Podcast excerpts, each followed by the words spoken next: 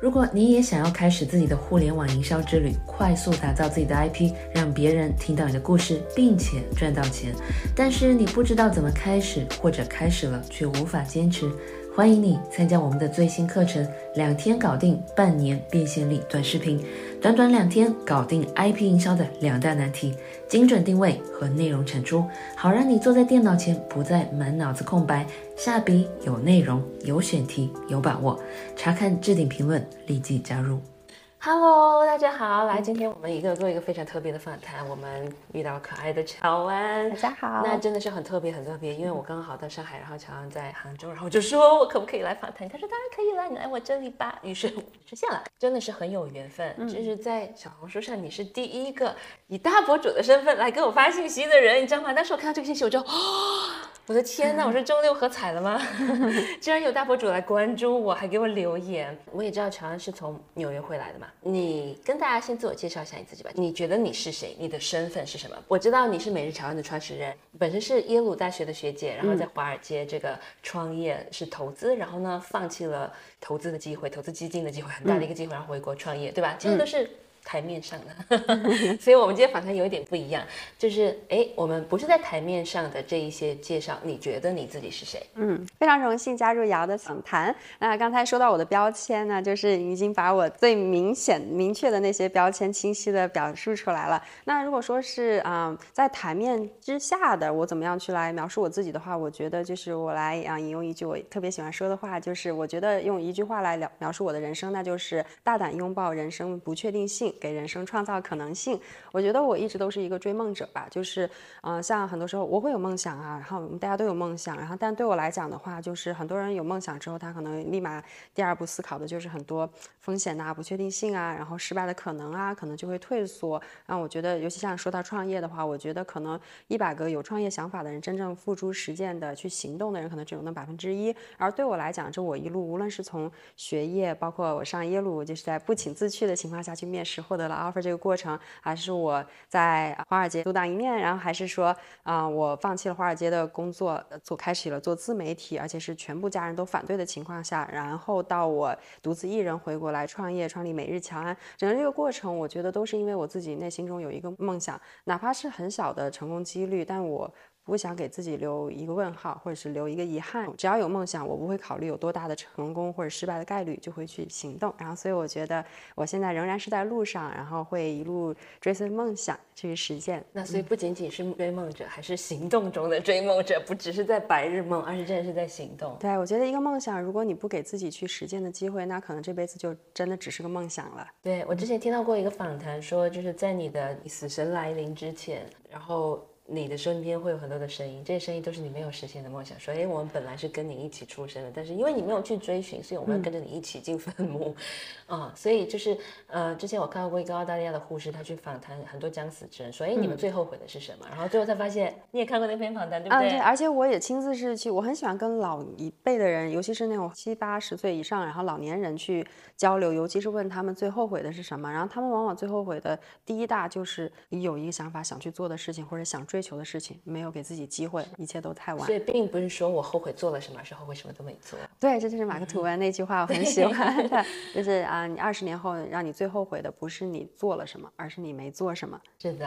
啊，那常因为刚才说了一下自己的经历，你从纽约过来，因为我我们刚才也谈到啊，那你其实已经离开家一整年了，而且是真的小孩也没有见到一整年。嗯，你觉得纽约跟杭州有什么不一样的？那。各方面不一样的都太多了，毕竟是完全是地球两面的两个国度，让你说从基本的啊这种就是说饮食啦、人文啦，然后这种风气啊，然后各方面啊都是不一样的。但对我来讲的话，啊，像我倒是没有觉得明显有一个让我去适应和就是生存 thrive 的一个区别吧，因为我觉得无论在哪里，它都有它很可贵的地方。然后我觉得，呃，更多是让自己去拥抱。然后，那么在每个地方你都可以绽放。你会特别不习惯吗？刚回来啊，刚回来会的，就是我觉得，但我的不习惯很多时候是在。物质上，我的意思就是说是饮食啊什么一些方面吧，然后就是还有包括可能生活具体用的什么 A P 啊什么这种，就是比较呃物质性的东西。电脑发现什么东西都没用了啊，对，还有包括 以前在国外常用的一些网站啊什么，在这边啊不能用，然后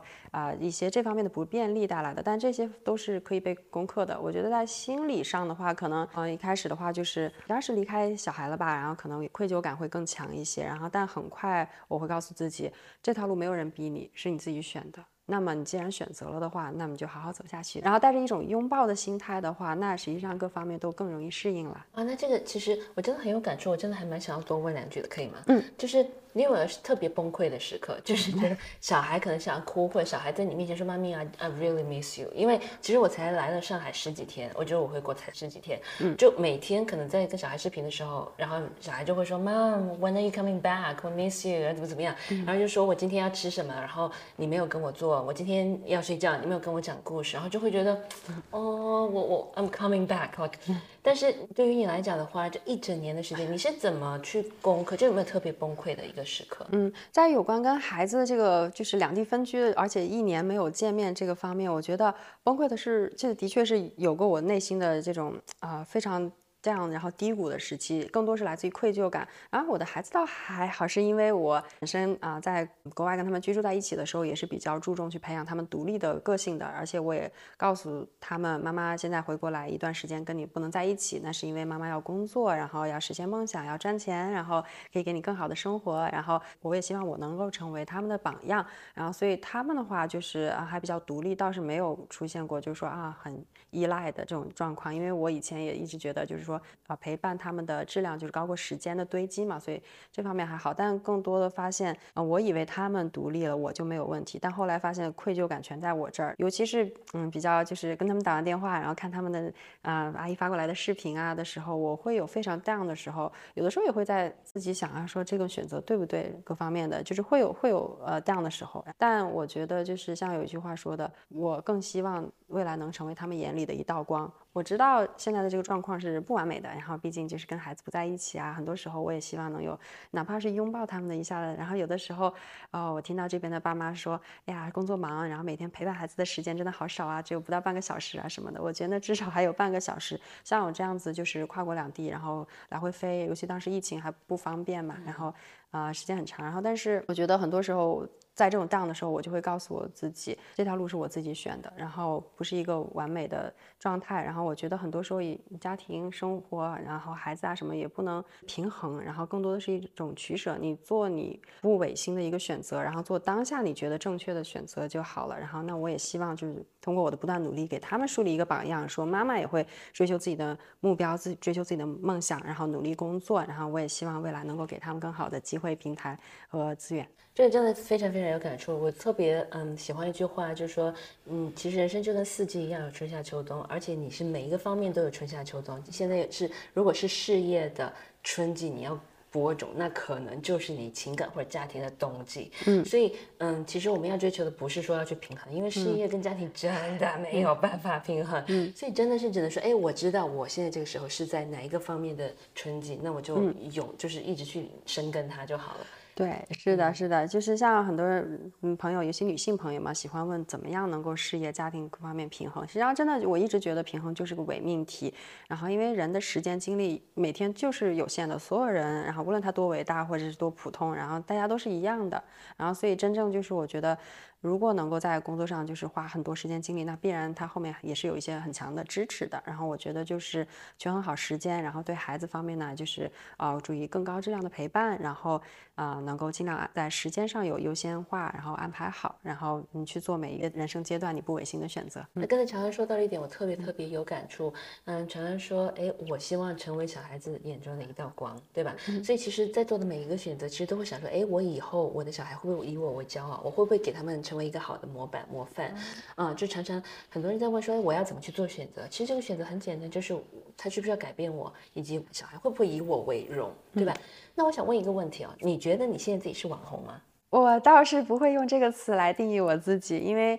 嗯，我觉得网红就是看大家对他怎么定义吧。然后我觉得网红，网红呢就是在网络上比较红的人。然后那我们作为 KOL，然后有自媒体的这种影响力，然后，呃，但更多的话，我希望成为一个就是利用这种影响力能够做成有价值的。事的人，然后那像我就是，实际上我做自媒体这两三年，就在每日强安上线之前，我没有变现过任何一分钱，就是不像大部分博主啊、网红啊这些，就是接广告啊各方面，我是从来没有接过广告的，因为我一直都很希望能够真诚分享，然后即便是我未来要有商业化发展，我都是希望能够做一件更有价值的事，而不是。只是为了赚钱的事，然后那我觉得我定义我自己的话，就是更像是一个就是 KOL，就是有 influencer，就是嗯，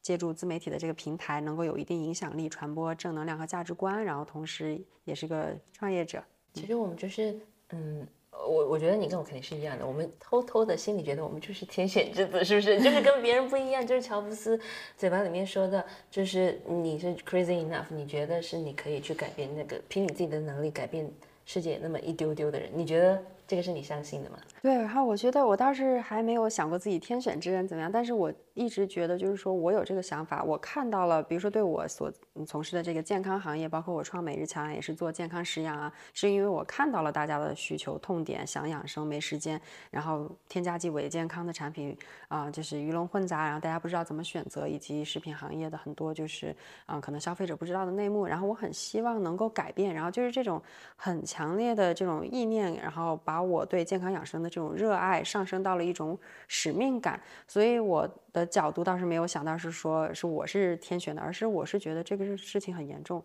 没有人去解决它，那我就想把它解决了。然后我就是带着这个，我都没有想未来我能做怎么样，我一定要怎么怎么样，而我是想的是我。想要解决这个问题，那我就会潜心努力。然后我也相信，就是说在商业道路上，啊，这个宇宙能量是平衡的。当你在做一件正确，哪怕是难而正确的事情的时候，这个事情就是能够持久的。然后也是宇宙会支持的。所以我觉得我会，嗯，在现在每一步，包括创业，肯定遇到很多就是挑战啊，然后也会有低谷啊，这些 ups and downs。然后但我会让我自己跳出眼前，看到远处的那个使命感的那个愿景，然后那个是真实的，那个是。我非常想要实现的，所以就会坚定努力。哎，刚刚好说到这儿，我想要知道，第一，这个使命感跟愿景是什么时候出现的？就是是突然一道光，然后觉得哇，这个是我的使命来了吗？还是说它是，呃，日复一日，然后慢慢叠加？我大概是应该有前前后后有那么几个月，逐渐就变得非常强烈、深刻到让我。忽然间意识到，这个就是我的使命感。而使命感这个词，我觉得在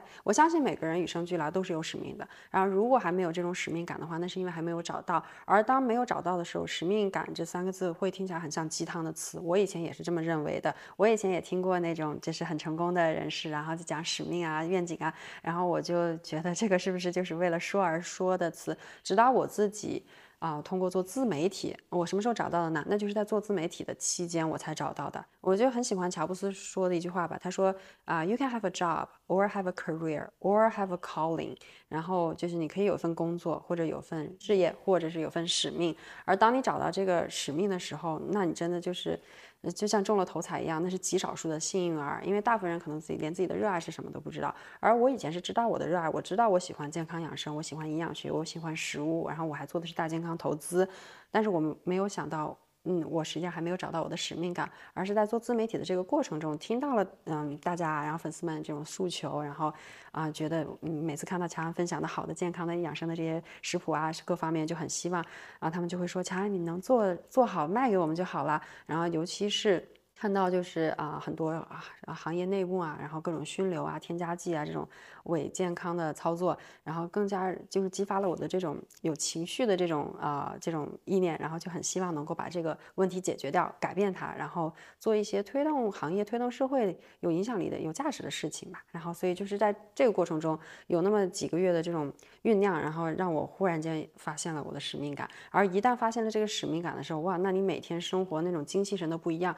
你的。主线更清晰了，你更容易忽略周围别的那些声音或者干扰，然后你就会卯足劲儿，就是朝着这个想要实现你这个使命的这个方向去努力，然后那种感觉非常的美好。所以我现在虽然就是说比十年前可能大了十岁，但我的精力啊各方面啊都是比以前强很多的。虽然生理上没有以前那么年轻啊，但是现在我的各方面的做事的那种动力是很强的，就是使命感的驱动。我我非常明白，因为经常我朋友问我说：“你早上怎么四点钟起来的？”我说：“梦想叫醒的。”啊，对，就是梦想 唤醒的感觉。然后他们就会觉得，嗯，好吧，对，那没有找到的话，是会觉得这句话听起来很空。但我相信每个人都是有的。你如果没有找到，就像乔布斯说的，“Keep looking, don't settle”，就是继续找，别停下。对，看这个点那个点，looking forward，你不知道就往前看，你不知道这些点会嗯到去哪里，但是当你倒退过去看每一个点，它都是会 lead you here，就把你放到这里，带到这里来。嗯，我也很喜欢乔布斯。嗯，对，嗯，role model。对，OK，那因为刚才说到愿景嘛，那我想要知道，在这个每日常或者是你自己的现在的这个创业的这个过程中，你觉得五年之后你是什么样子的？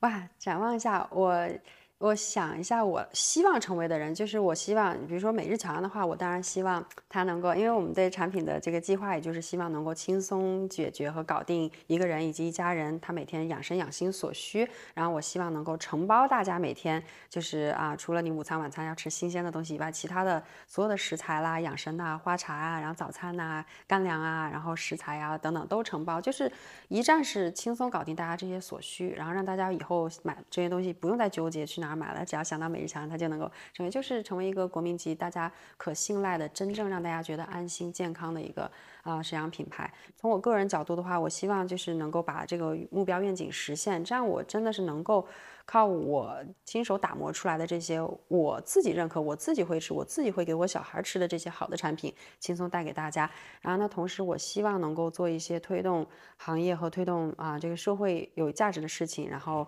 啊深入到就是有能力了后深入到上游供应链，然后包括从种植啊一些生产、研发啊这些角度，然后真正的就是不光做一个赚钱的公司，而是做一个。呃，伟大的公司，然后虽然这个词也比较大，但是我希望就是当我最终啊、离开人世的时候，我能够感觉到我做了一些有价、真正有价值的事情。其实这个本来是我最后一个问题的，但是你已经提到这里，我就先问这个问题。假设你现在已经九十一百岁，我希望一百二十六岁，一百二十六岁，OK。假假设你现在已经是即将离开人世之前，你觉得你想要留给这个世界什么？因为你刚才说，哎，我想要留给世界一些有价值的东西，但是这个具体是什么？你想要留给世界什么？觉得有三样东西我希望留给这个世界，这实际上是我第一次回答这个问题，也是第一次思考这个问题。实际上，啊、我觉得第一件，我希望就是能够啊、打造每日乔安这样一个品牌是可以传承的，然后它无论就是我在不在这个世界上，这个品牌是能够持续不断的给大家带来让大家放心、真正健康、安心和高价值的健康食养的，那就是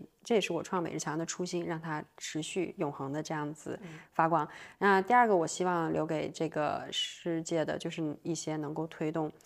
社会发展的，无论是在种植端啊，然后就是研发端，然后在食品的安全、食品的健康这个角度，甚至食品的就是呃科研的角度啊各方面，然后能够推动社会前进，然后并且能够通过我们做品牌这个教育，更好的去教育到消费者要去注重健康，吃东西的时候要看配料表。我能给你这么多吃的，那最后你选不选择吃这个是你自己一个人自己的选择，然后我不能去逼他去吃。然后那么怎么样通过我们的教育，能够更好的引引导到大家去自发的选择正确的东西，然后给你的自己的健康。那么他从年轻的时候就去吃真正健康，而不是伪健康、无添加剂的，然后这些好的高价值的健康食养的时候，那他一辈子他衰老会减慢，而且他那个有创造能力的这种年限都会更长。这样的话，我觉得是通过我一个人的努力，能够让更多的人，他每一个人，无论他在各行各业做个什么事情，他都能给这个社会创造更多价值，这是这是非常非常棒的事情。那第三个，我希望留下来的就是，我希望我的故事能够一代又一代的去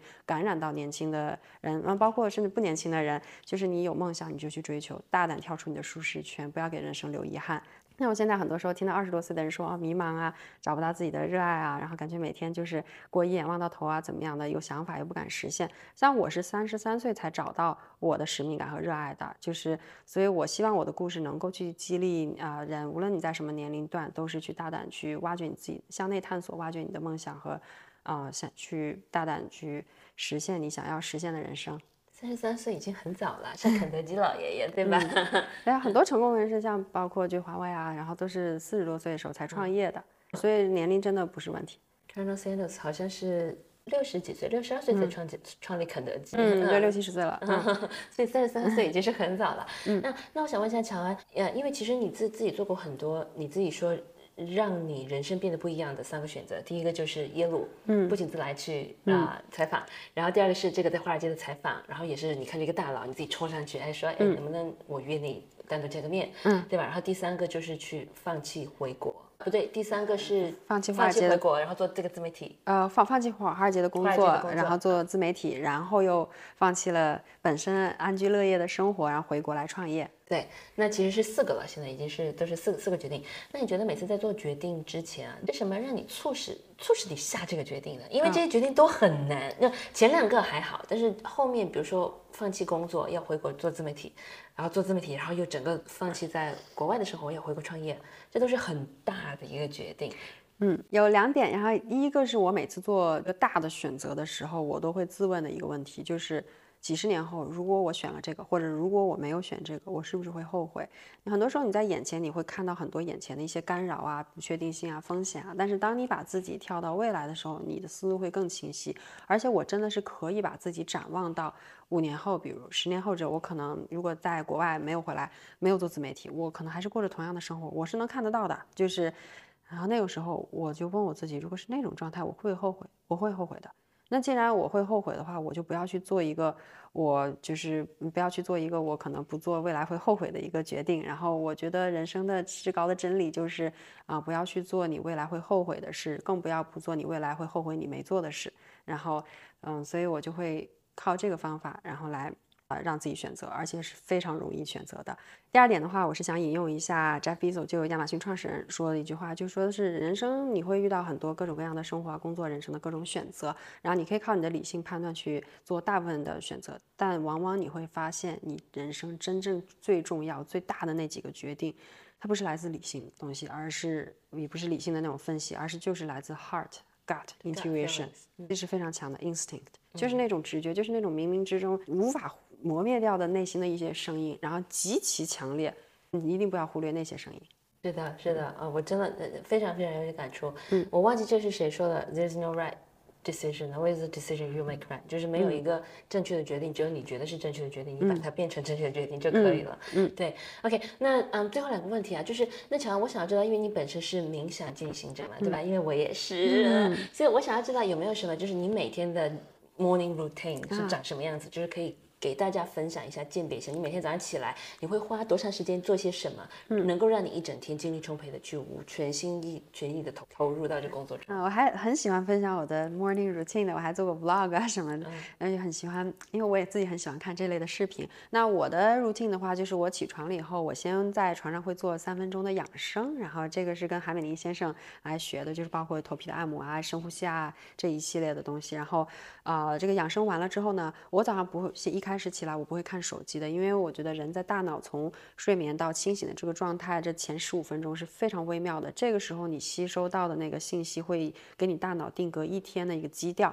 然后所以我会让自己去避免去看杂乱的那些信息啊，各种，而且我不看热搜啊这种东西，然后我会让自己看 affirmation 就正念的东西，然后我会做冥想，然后。嗯，然后以及会去啊看我的 vision board，然后就是我的那个梦想可视版，我收集了我的想要成为的人，或者是想去的地方，或者是很向往的事情，或者是我敬佩的人的一些照片，然后我会去用那个视觉冲击，然后去展望，如果我获得的或者成为他们了以后，我能拥有的那种感觉，会把我一天的那种精气神都给激发起来。然后看我今天最重要的几件事情，然后以及我的 habit tracker，就是啊我今天想要改正或者是养成的是什么习惯，这样的话潜移默。化在我的大脑里，会给一天定基调，然后以及引导我的所有的行为、决定、决策和对周围资源的捕捉啊，各方面都是朝着这些方向去聚拢的。然后我会去做一系列的养生的东西，比如说油拔呀，然后还包括就是各种啊按摩啊，然后呃一些养生养心的东西，然后嗯接触一下自然，然后然后这之后的话，然后健康的饮食，然后就是我会呃。早上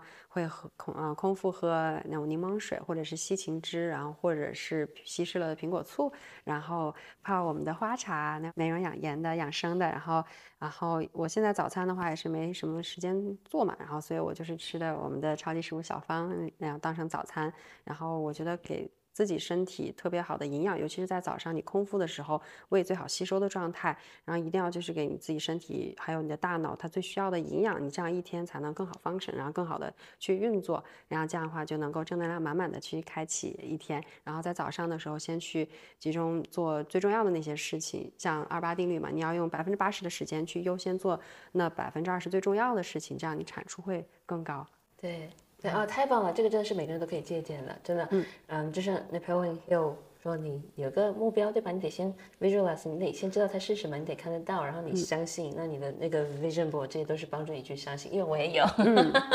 OK，我我曾经把自己 P 在了一个很了不起的杂志的封面。你需要我帮你 P？好呀。嗯，还有最后一个问题啊，就是你最信奉的三大人生准则是什么？如果只有三句话想送给镜头前的小伙伴们，呃，这是哪三句话？那么第一句话的话，实际上我觉得可能是我跟啊，无论是粉丝啊，还是跟大家说的最多的，就是刚才提到的，就是拥抱你的人生不确定性，给人生创造更多可能性。因为二十年后让你最后悔的不是你做了什么，而是你没做什么。然后呢，第二条就是。不要把人生马拉松当成了百米冲刺赛，然后这条也是我一直在跟自己说的。因为我们虽然是有梦想啊，各方面，但是我觉得人生，那包括创业，它不是一个项目，然后它是一种生活方式，它应该是你生活的一部分，而不是取代你生活的。所以很多时候你有工作啊，或者是你有一个事情你很想实现呐，包括无论是学业的还是事业的，还是你要留学，还是要各方面，然后你要把它就是变成你生活中享受的一部分。这就是到了第三句话，就是人生。是用来追求体验的，而不是用来追求完美的。然后我觉得就是说，我们怎么样让自己呃训练，尤其是像冥想啊这些，就是能够很好帮我们训练去活在当下。你怎么样去能够在当下的这个状态，无论是你在实现梦想的过程中，还是生活中的每一天，你能够去觉察到这些微小的这种幸福感，在当下就保持快乐和拥有让自己快乐的能力，而不是说是非得要达到某个目标你才能够有幸福的权利或者快乐的权利的时候。那么这样的话才是正确的活法。这个时候就是一口玫瑰过程花茶，真的是很有满满的幸福感。对，就是为什么我希望就是像我们做那个每日强的产品，我我觉得我对自己的定位不光是一个食品公司、健康食品公司，而是。一个生活方式品牌，我觉得你想要健康，你也不光不能光吃得好，你要养生养心，就是很多时候是思维方式，它生理和心理是相结合的。我也是希望就是大家每天就是给自己一些健康的食养啊滋养的同时，你知道你在好好对待你自己，你要爱健康，你才是会生活嘛，会爱自己，你才是会生活。这样的话，让每天过得有质感、有价值。而不是你非得达到某个目标，你才能那天你才开始嗯活得有质感，那才是最重要的。Be happy when syndrome。对，毕竟人生就这么一次，然后每一天过了以后，都这辈子都再也不回不来了。然后不要就每天你过了这天开心还是不开心，然后 stressful 还是可愉轻松愉悦的，你都会得给他打个标签。当你在人生终点回头看的时候，你发现你给很多天都打上了那些不开心的标签，会后悔的。对对，因为人的大脑其实就是你需要当那个 pilot，不能让这个他自己当 pilot，对吧？因为自己本来就有一个 negative bias，他只只会去看不好的东西。所以我要说，哎，我才是主人，我们每每天生活有那么美，而且就是真的是你真的是爱自己，无条件爱自己，才是在所有的不确定中最大的这个小确幸。那介绍一下你的产品。你所有的产品里面，你最喜欢哪一款？好 呀，我最喜欢的，然后也是我们最热销的，是有啊这几个呃亲爱的宝贝，因为他们是我在厨房里的原创，就是对我来讲，我要是做一个别人都做的产品的话，那价值不是那么大嘛。然后这个是我自己在厨房都做了好多年，给自己啊，给家人吃啊，给朋友吃，大家都很喜欢的啊，就是我们这个超级食物小方，然后它这一盒里面是这种独立包装的，它每一款最大特点就是它每一款里面都含了十几大超级食物，就是 super food。大家都知道超级食物养营养高啊，然后各方面很好，然后很多朋友也会去买那些粉粉泡，但是很难自己去和起来或者坚持啊，然后吃起来也不方便。那我就想的是，当时我就在厨房里想，我怎么样能够做一个东西，我可以把这十几种超级食物全部放在一起，让你一口搞定。而且我们这个我特别骄傲的是，这产品实际上是花了五百多天的努力，而且失败了一百多次，然后非常多的艰辛的打磨，是因为这个产品就是我不加添加剂，然后而糕点类的话不加添加剂是非常难成型的。对，然后我因为不加添加剂、不加甘油，然后还有呃也不用植物油、棕榈油，而用的是椰子油，就等等这一系列在配料配方上面对真健康的这种执着，然后一度让它难产。它是属于糕点类目，然后但是它的第一个配料是山药，然后整个产品里面是零面粉、零小麦粉，然后零白砂糖、零各种添加剂啊什么的，就是相当于是一个完全是无添加，然后你每天的一个健康的滋养，然后而且都是天然的食物，所以很多大人小孩都很喜欢吃，然后不同的口味，什么可可榛子啊、抹茶椰子、草莓酸奶，就特别的好吃。那跟它很相似的是一个这个超级莓果小方，然后它里面就是一款汇集了七大莓果：草莓、蓝莓、黑莓、巴西莓、蔓越莓、覆盆子、桑葚啊，然后这些莓果就是富含花青素，对各方面皮肤啊什么都特别好。然后我就想的是，我要是能一口把它放在一起，就让大家一口搞定的话，就太方便，是独立包装。然后它里面富含膳食纤维，也挺有饱腹感的，而且没有色素啊什么这些，就完完全全是来自大自然的颜色，然后就非常棒。然后糕点跟茶是绝配嘛，所以我做了这个玫瑰桑葚刺梨茶。然后这里的刺梨是我亲自去贵州采摘的新鲜的刺梨，然后包括枸杞也用的是有机枸杞，是做了很多这方面的努力吧。然后我觉得就是一直都是我对做每日乔安的这份真正追求真健康的初心贯穿到我的每一步选择，包括对配料，包括对工艺，包括对生产各方面，哪怕是啊延期上线啊，哪怕是难产啊什么的，就是但是我会坚持去做男儿正确的事。然后也希望就是这份真心能够真正让大家 get 到，而且把这份健康就是带给大家。会希望在接下来我所有的产品打磨中都能够把这份初心坚持。OK，那非常感谢乔安今天在这个我们的访谈间嗯非跟大家常荣幸然后大家记得每日乔安去搜这个每日乔安就可以了，然后报我名字，我争取帮你打个折。嗯 好，拜拜。